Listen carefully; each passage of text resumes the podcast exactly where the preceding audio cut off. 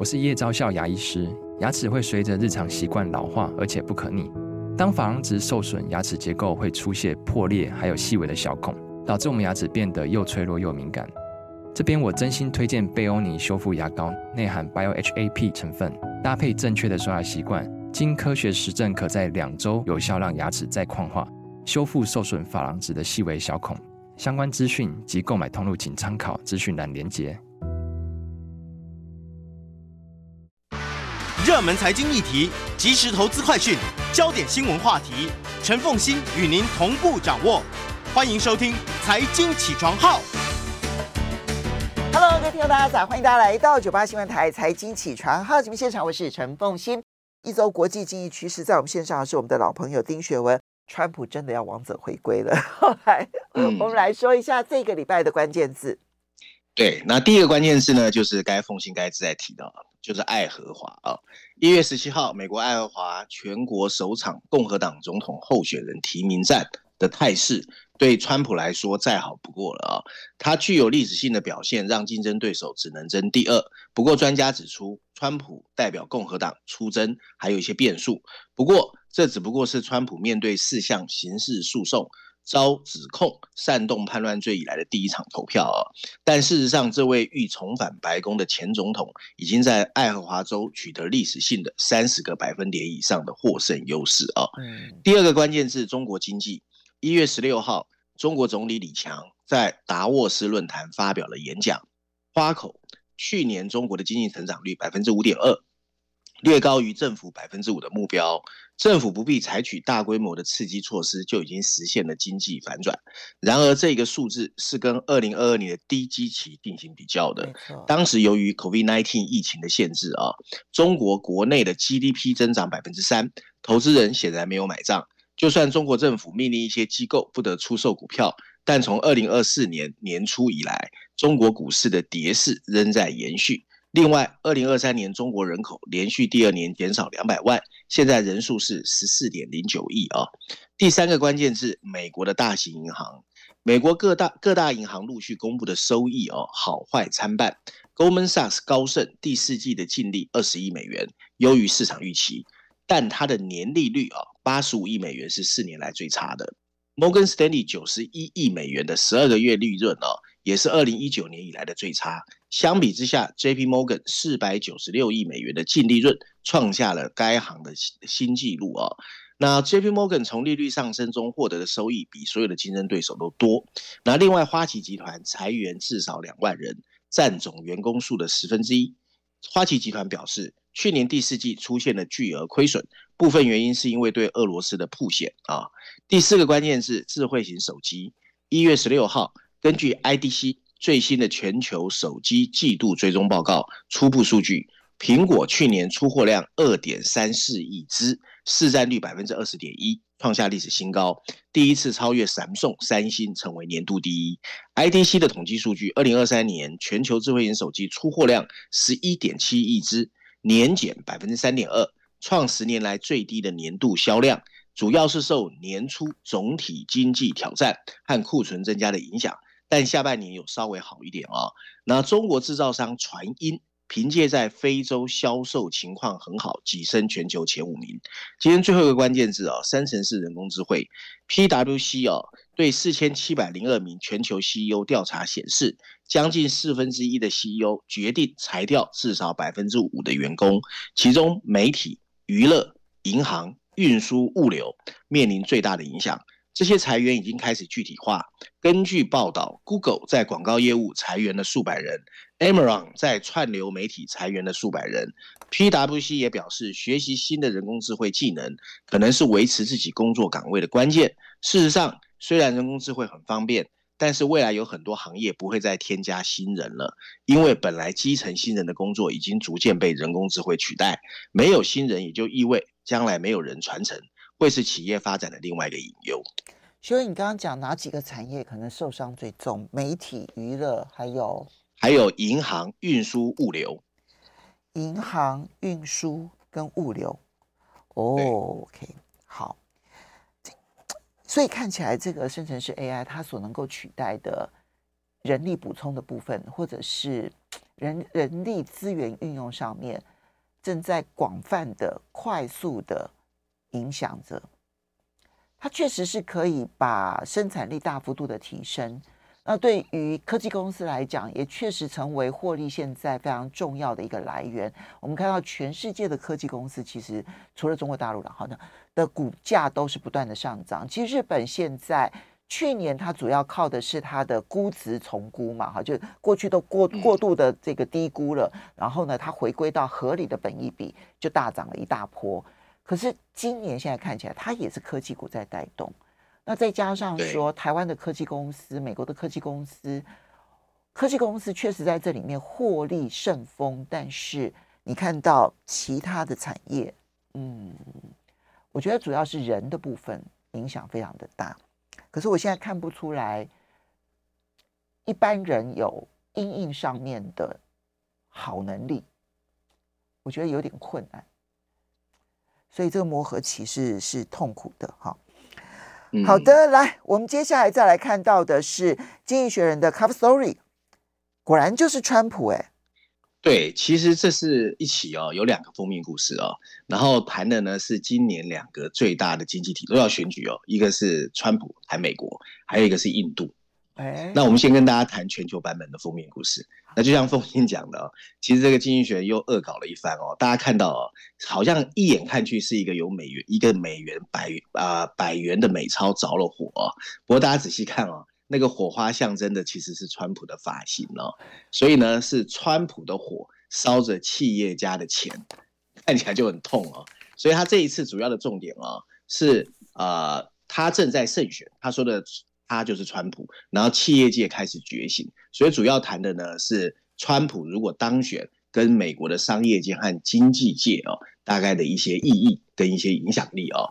那这次经济学用的序论第一篇美国板块的 Lexington 专栏，还有商业板块第一篇、第二篇、第三篇，所以总共有五篇文章哦，来谈这一个有关川普如果续任的一个议题哦。那文章呢，大概是说。二零二一年的时候，当川普被迫离开白宫的时候，美国企业界一下子松了一口气。但随着川普啊这一次在爱荷华州以百分之三十以上的优的这个胜选优势啊，看起来这些企业主不得不重新面对一个现实，那就是明年的现在，川普很可能会回到椭圆形办公室啊。那过去几个礼拜，经济学一直在跟这些所谓的企业 CEO 进行交流。现在的情况是。有些人对川普的第二任无所适从，但更多的人开始调整心态，接受即将来到的可能的贸易混乱啊。商业界总有一些乐观的人会说，当大家恐慌的时候，就是我们的机会。但现在的企业界领袖大部分跟川普不怎么对盘，不少人选择对他的语不惊人死不休保持距离。就算他们得利于他的某些保护政策，但仍然对保护主义感觉忐忑。国会中的共和党人确实曾经举手。支持企业少付营业税，在股市飙升的去年，美国企业也眉开眼笑。但现在没有人知道所有的情况会不会持续。如果川普真的当选，那些企业 CEO 肯定会选择保持默沉默，闷不吭声。他们不想被拖入川普的雷达侦测目标中。与其和总统攀亲带故，不如好好闷声发大财。诚然，如果川普跟俄罗斯达成协议，出卖了乌克兰，对西方文明或许不利。但却可以减少能源的成本费用。更重要的是，连企业监督中的川普的拥护者也对拜登充满抱怨。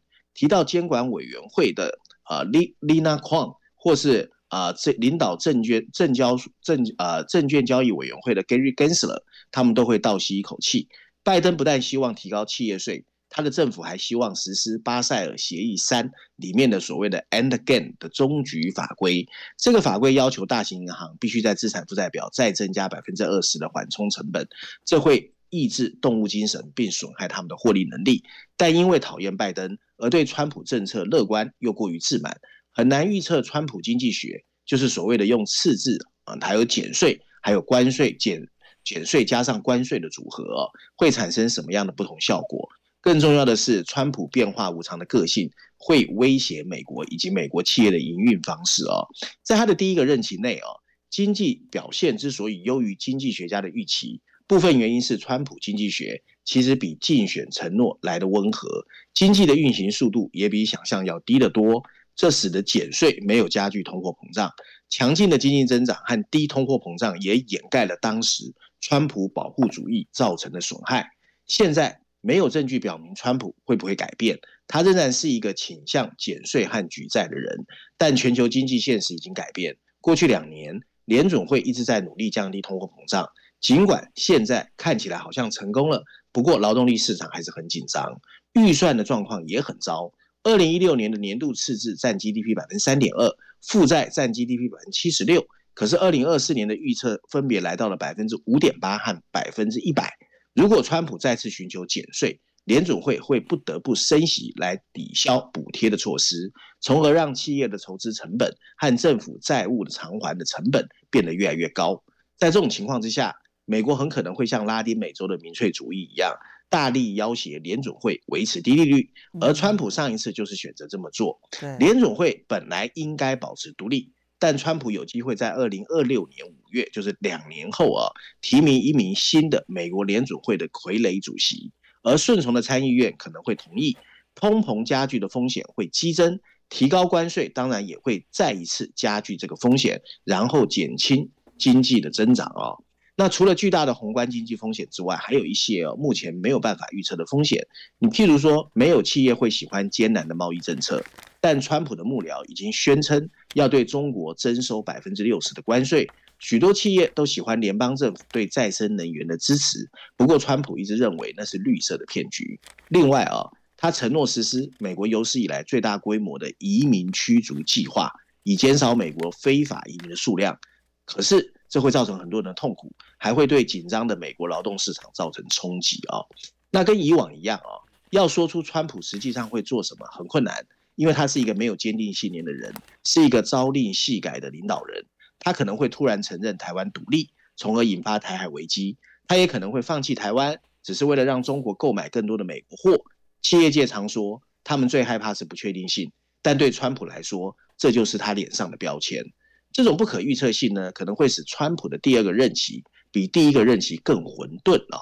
他的幕僚会不会有什么出人意料的疯狂行为？没有人敢保证。没错，但企业领导人是。我们稍微休息一下，他的第二任期会如何的疯狂？我们要做好。欢迎大家回到九八新闻台财经起床号节目现场，我是陈凤欣，在我们线上是我们的老朋友丁学文，非常欢迎 YouTube 的朋友们一起来收看直播。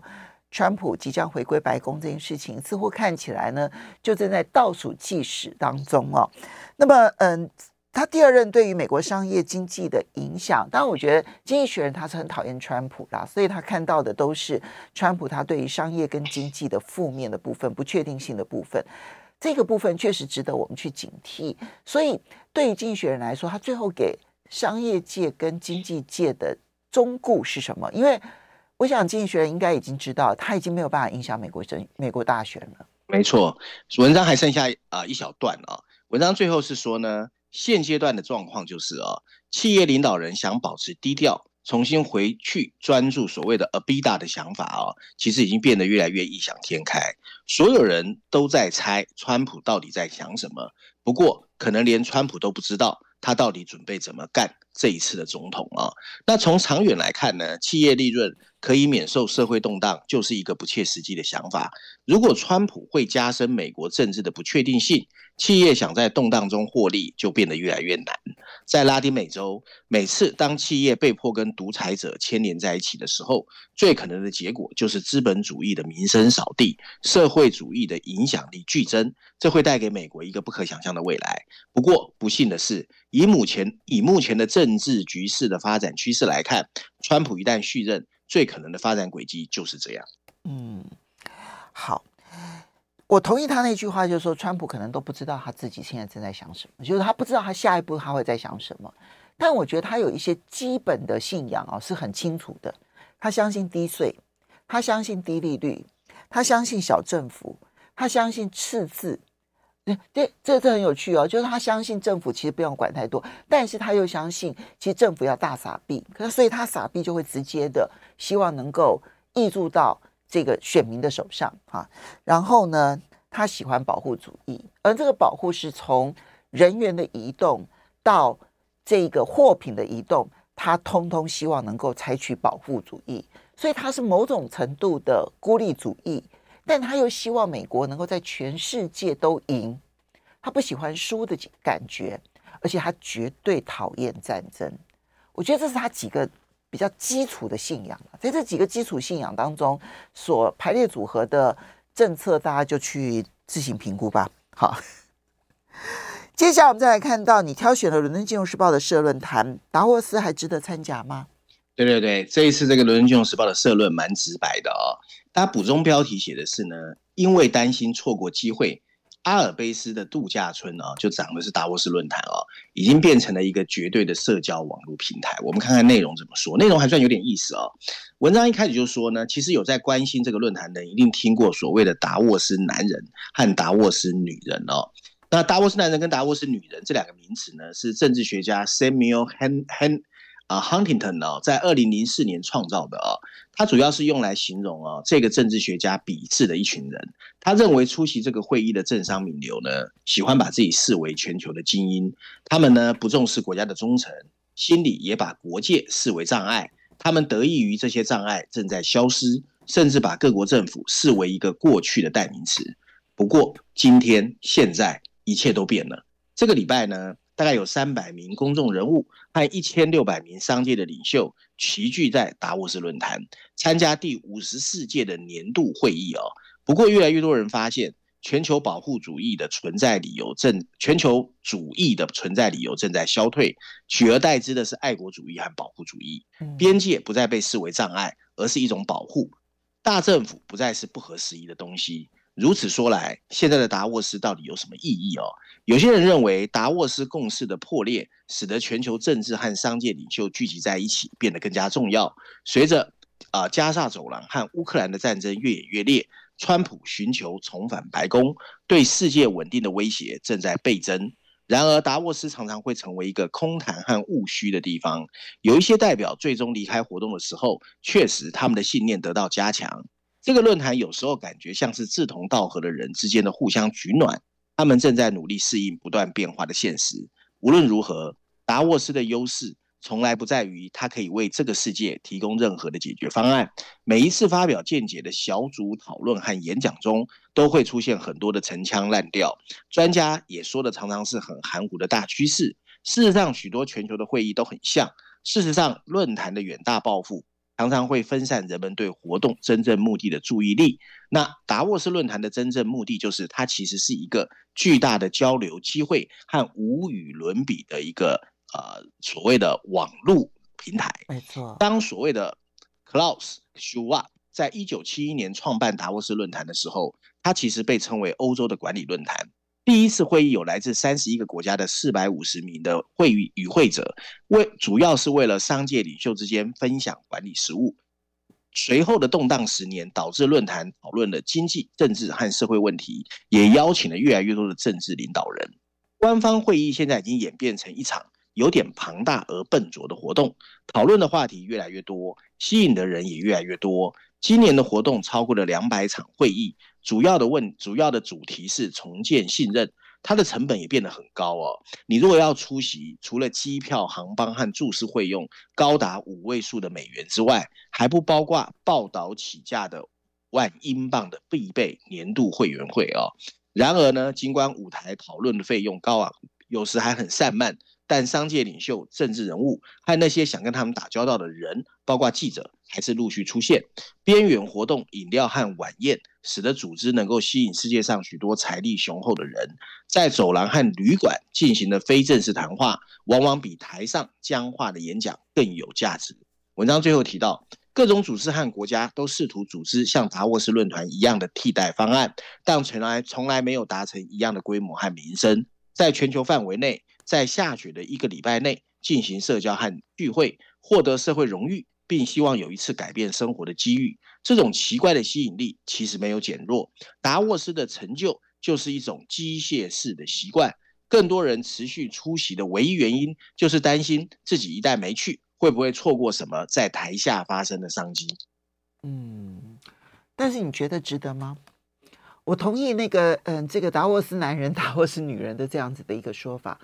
可是，可是达沃斯呢？这种这种这种大拜拜哦，就是政治的、商业的，还有包括了财呃学界的，这样子的一个人跟人的交流，到目前为止，其实你到全世界好像还找不出可以替代的一个集会场合，哎。没有，其实我参加过那个 APEC 跟 PECC 哦，以前还有一个 PECC 哦，其实都很像哦。那这种这种就是说呢，你如果在里面哦，本来你就是很积极的人，那有一些呃 business 跟一些其他国家的政政商名流有一些联系哦，去确实可以 warm up，就等于大家一起去度假嘛，有四五天呐、啊，住在那里干嘛的，确实可以 warm up，甚至有一些商业的交流。可是因为政治人物的替换越来越快。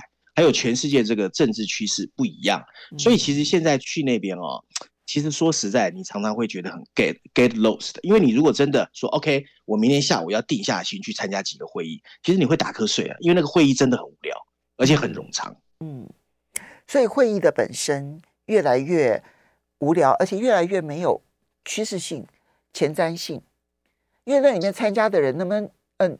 下个下个年度还是不是这个人都都不确定，对不对？他自己都不确定。对啊，其实奉新台湾也很多啊，台湾有很多这个很宣传很高的会议，对不对？嗯。你去，有的人是想跟政治人物见个面，可政治人物通常是沾个酱油就走了，来致个词他就走了。然后你可能真的能认识人呢，其实就是中间如果有一些饭局或者是这个 break，就是下午茶的会议，你可以跟人家换一下名片。可你坐在那边听的时候，其实很多内容你在媒体上就看得到了。嗯，因为这个现在资讯交流这么样子的顺畅的情况之下，你还真的不需要到现场去参加会议就能够得到。但是就社交的部分呢，就是这个商业界的交换，然后或者是跟学界之间的交流，甚至于可能在政治上面，我们不要讲说那些高来高去的政治人物，但是在政府机构的部分啊，你觉得有机会吗？其实，在政府上面，我觉得更难呢。嗯。嗯，政府方面说实在，现在变得更难。好，这个是我们在观察达沃斯的时候，我们也许可以看到一些在达沃斯论坛的一些宣誓啦，然后一些表现啦，可是它可能只是过场，而不是一个主菜了。我觉得像真的对，真的真的，所以这个是一个时代真的不一样。对，我我觉得过去它刚开始一定有它的效果啦，因为那个时候国跟国啊、呃、交通不是那么容易，那你难得见到一个人，那他去呢也会真的待久一点。现在真的都不一样了啦，而且资讯传递的速度也不会那么快啊。然后我们在、啊、我们也没有网络可以立刻搜寻到那么多的资讯。对，嗯，好，那接下来呢？你刚刚提到说，《经济学人》这一次其实是有两个 cover story 的，哈，两个版本的 cover story。刚提到的是世界版本的，谈川普。那第二个呢，就要谈亚太地区的版本的这 cover story 呢，他谈的是印度的选举。印度的选举跟美国的选举很大的不同点，因为美国的选举悬而未决的是川普会不会重新入主，但是呢，在印度大家觉得大概莫迪是没有挑战者的。那这个时候他们所观察印度的选举的重心点是什么呢？对，他这一次观察的重心点是啊，莫迪其实很有名，他是反自由主义啊，所以到底会不会影响？印度再过来的经济发展哦，那这一次呢，他是把它放在亚太版本的封面故事哦，那主要用了绪论第二篇 briefing 专文，亚洲板块的奔燕专栏，还有财经板块第一篇，所以也是蛮多篇幅哦，有四篇文章哦。那我一样哦，跟大家讲一下封面设计跟大概文章的这个 summarize 哦。那封面设计呢，其实让人心情一沉哦，黑麻麻的哦，你会看到在一个黑夜的黄色月光前面哦，经济学让我们看见的是站在一个印度教的寺庙后面。穿着现代西服，可是头上却戴着印度帽子包头巾的莫迪哦。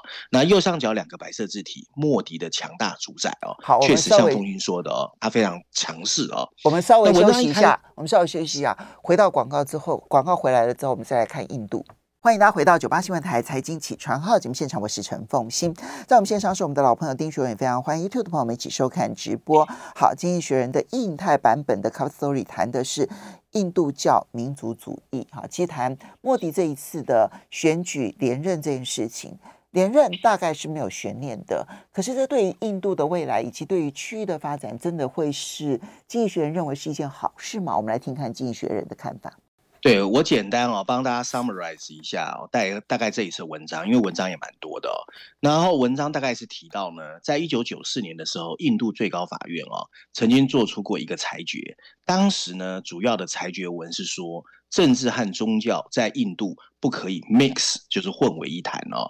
不过呢，在一月二十二号的印度，莫迪呢一方面会主持一座耗资二点二亿美元，可是充满争议的印度教寺庙的落成。可是很多人相信，他一方面也会宣誓他要参选今年五月的第三次总理的竞选，这就会让整个事情变得非常讽刺啊、哦。但同时，这还标志着一个长达数十年的印度教民族主义的政治高峰。事实上，这就是今天的印度，除了经济腾飞之外，我们看不见的另外一面。